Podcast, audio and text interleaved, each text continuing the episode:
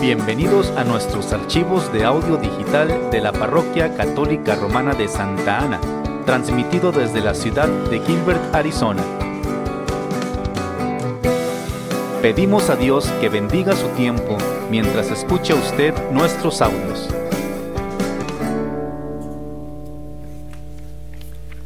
Pues muy buenas tardes hermanos, bienvenidos todos.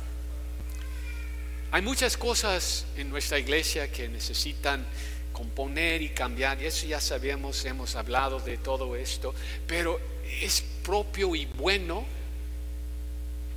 tomar conciencia de lo magnífico que existe en nuestra iglesia. Y entre todo eso hay una joya, un diamante, y le llamamos la Eucaristía.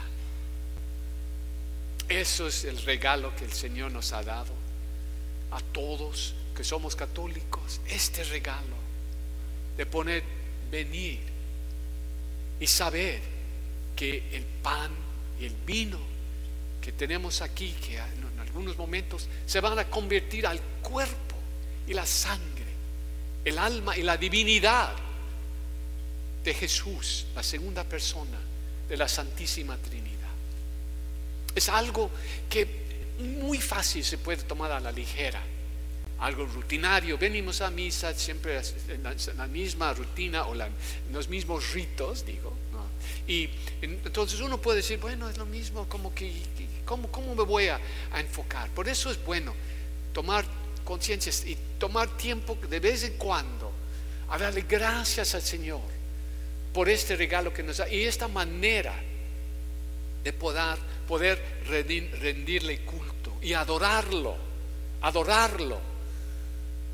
Muchos cristianos que yo conozco, para ellos la única manera que tienen de adorar al Señor es con cánticos, con cánticos, que los cánticos son buenísimos, me encantan, a mí me gusta mucho la música, pero eso no es adorar a Dios. Eso no es rendirle culto a Dios. El Señor pudiera habernos dicho, bueno, quiero que sigan con el culto de los judíos de, antes de, Cristo. O sea, que rendiéramos sacrificio con animales, con toros y bueyes y corderos. Pudiéramos haber seguido con eso, pero no. Nos dio una manera increíble que se hizo presente en el pan y el vino. Y dio la manera, la autoridad a los apóstoles que siguieran con eso, porque les dijo, hagan esto en conmemoración mía. Y con eso les dio a ellos la autoridad y por medio de esos apóstoles, los padres, los sacerdotes, recibimos nuestra autoridad de compartir con el obispo que es el sucesor de los apóstoles aquí en nuestra diócesis. Entonces es algo maravilloso. Cuando pienso en eso digo, bueno, ¿por qué lo hizo? Porque Jesús se hizo tan chiquito, tan chiquito. Y lo hizo de tal manera que muchos pudieran decir, eso no puede ser Jesús, no creo que está ahí. Negarlo, profanarlo, o darle la espalda, porque se hizo tan chiquito, tan humilde, y solamente con ojos de humildad, ojos que aprecian lo misterioso, podemos comprender el gran regalo que tenemos con nuestro Señor aquí presente en este altar. Ojos que pueden penetrar lo visible para llegar a lo invisible. Ese es el regalo que el Señor nos ha dado, pero es la condición. Si no, no vamos a comprender. Para mí, este, en mi propia vida, en mi, testimonio, mi conversión y mi regreso a la iglesia tuvo mucho que ver con la Eucaristía, como el Señor, me, tuve un encuentro poderoso con Él en la Santa Eucaristía, que no sabía, no sabía que tan grande es nuestro Señor. y muchas otras cosas, pero eh, tuve un encuentro con Él en la Santa Eucaristía y me convenció una vez por todas, ahí está Jesús, ahí está Jesús, ninguna equivocación. Cuando nosotros venimos y recibimos dignamente el cuerpo y la sangre de Cristo, estamos de veras adorando al Señor en el Espíritu y en la verdad, como dijo en San Juan. También nos estamos uniendo, tenemos parte, estamos uniéndonos a su propio cuerpo, consumiendo su cuerpo, estamos unidos con Él. Y también nos unimos a todo el cuerpo de Cristo, a todos nosotros, a todos los que son miembros de su cuerpo, nos unimos con ellos a recibir su cuerpo y su sangre. Quiero hablar un poquito de las cosas prácticas, cómo prepararnos, cómo recibir la Santa Comunión y cómo darle gracias después de haberlo recibido. Prepararnos. Bueno, para mí una de las preparaciones más buenas es de pasar tiempo entre semana ante el Señor en el Santísimo. Eso como que ayuda a, acrecentar el idioma del misterio, quien es Jesús. También a repasar las lecturas.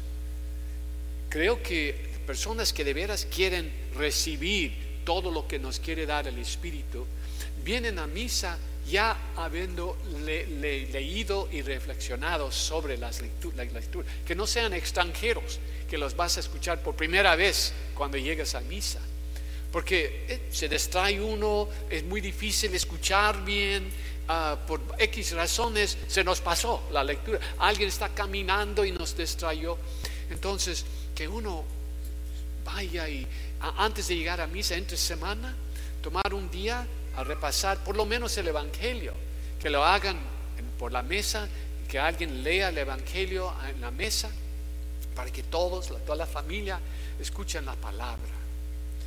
Este, obviamente, no vengan a, recibir la comunión si están en el pecado mortal. Si necesitan confesarse, pasen a confesarse.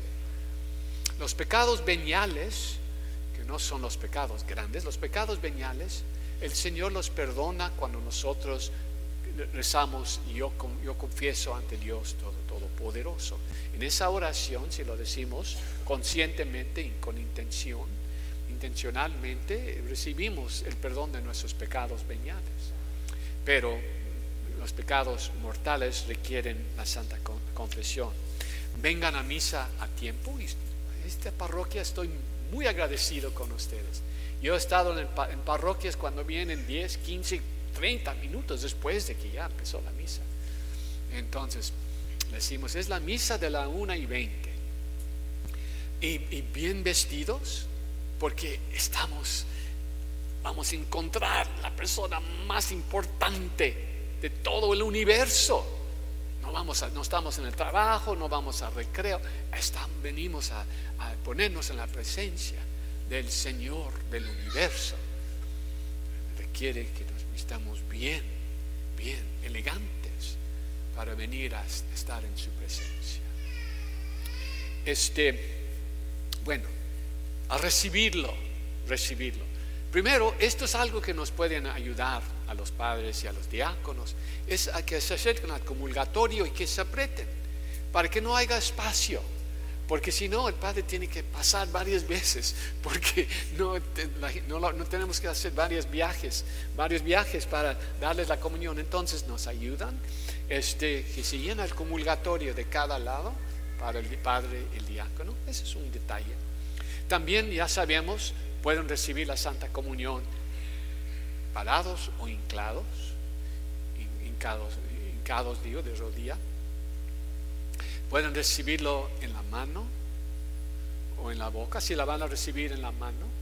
Con las dos manos, de vez en cuando vemos a personas que quieren agarrar la hostia o con una mano, eso con dos manos, con las dos manos, hacer un trono para recibirlo. Esperen hasta que se ponga la hostia en la palma y después la consumen. Y consúmenlo en frente del Padre o del diácono No, le, no, dan, no den la vuelta y no lo consumen en camino hacia su asiento, en frente del Padre.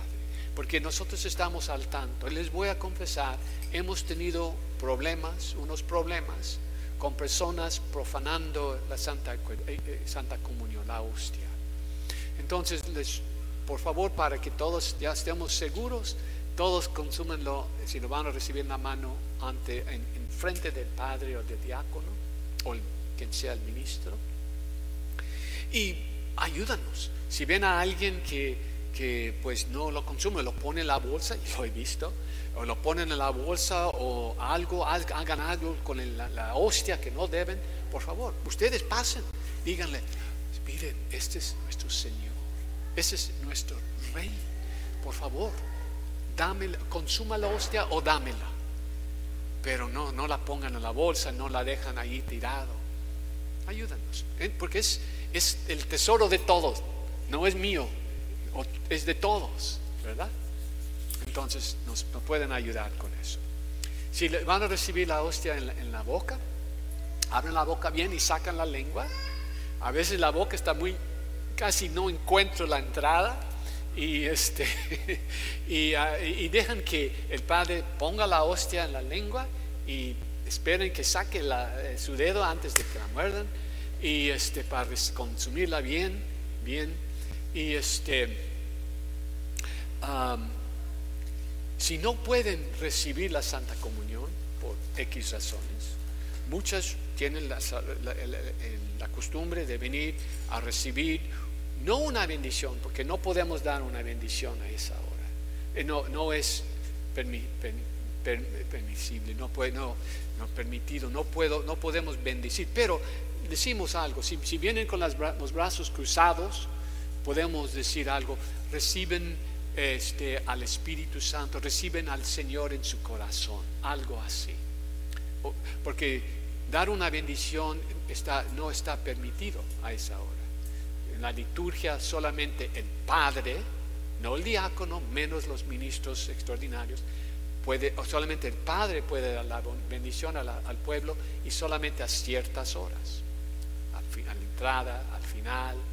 Ah, entonces, pero sí, podemos, si alguien viene a recibir algo con los brazos cruzados, este, les podemos pedir que el Señor pues venga presente a esta persona, que esté presente. O, también ustedes mismos pueden permanecer en sus asientos, si no pueden recibir, y pedirle al Señor que les venga espiritualmente. Y es, formalmente se llama la comunión espiritual. Eh, y hay oraciones ya fijas para recibir al Señor espiritualmente para los que no pueden recibirlo físicamente. Pasa. Este, entonces, eso es recibirlo. Y al final, darle gracias. Pues es algo muy, muy impactante que en esos 10, 11, 12 minutos que el Señor está en su estómago antes de que disuelva. Ustedes son como este sagrario, este tabernáculo con piernitas. Son, ese tabernáculo que tiene al Señor Jesucristo dentro de ustedes. También se pueden comparar a la Virgen María que tuvo al Señor dentro de ella. Lo llevó entonces, cuando recibimos al Señor, tenemos a Jesucristo dentro de nosotros. Regresan a su asiento. Y en esos 10 minutos, si ustedes tienen una pena, una necesidad, ese es el momento más provechoso para pedirle algo al Señor. Para el Señor, para rezar o pedir por alguien. Ustedes están en comunión con Jesucristo en ese momento. Aprovechen esos momentos que tienen al Señor dentro de ustedes. Obviamente es, eh, no está bien salir antes, antes, ah, de, antes que se acabe la Y otra vez, este, les doy las, gracias a esta parroquia, a ustedes, este, gracias a los frutos de los párrocos que vinieron antes, porque todos, muchos de ustedes, la mayoría, este, tienen muy buenas costumbres y estoy muy agradecido a ustedes por eso.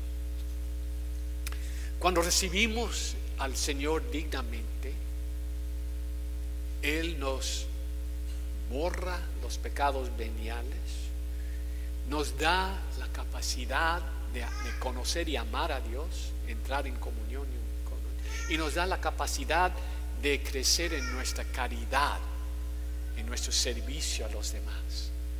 Es como darle super gasolina al, coche. Recibimos esa energía, esa, esa capacidad que viene de recibir la Santa Comunión. Quiero terminar con, con este, un, no sé si ustedes han escuchado del milagro eucarístico que tomó parte en Texla, México. Eso fue en el año 2006. Un padre este, estaba dando un retiro en su parroquia y estaba repartiendo, dando la comunión y de repente vio que una de las óseas estaba liberando una sustancia colorada. Se paró, la apartó y lo avisó al obispo. El obispo este, nombró una comisión para que investigara y pidió la ayuda de un doctor, un científico muy famoso en México y se fue a investigar. Tomaron tres años.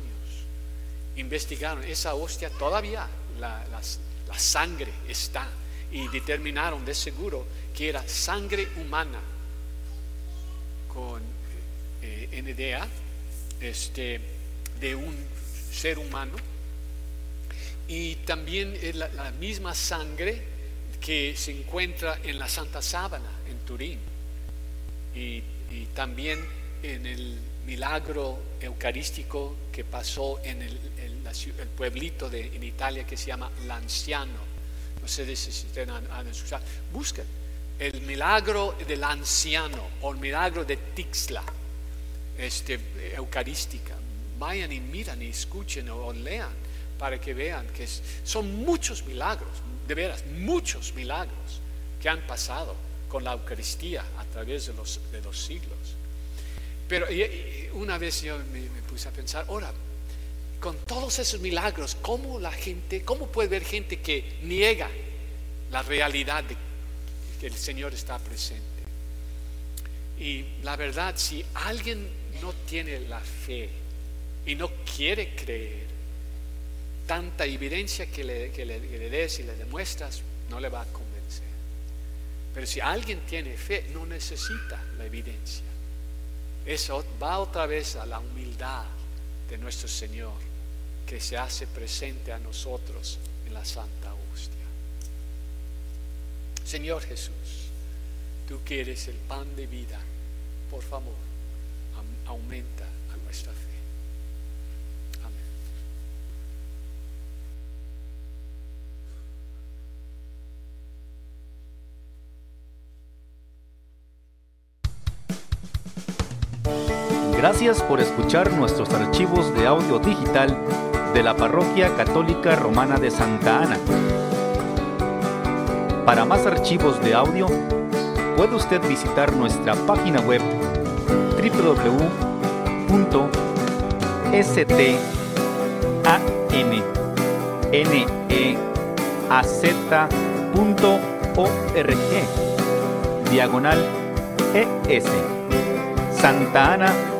ruega por nosotros.